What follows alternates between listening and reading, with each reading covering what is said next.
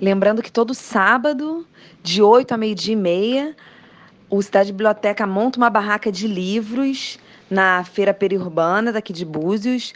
Uma barraca onde a gente empresta livros e aceita doações de livros e de tempo também. De vez em quando a gente borda poema, conta história.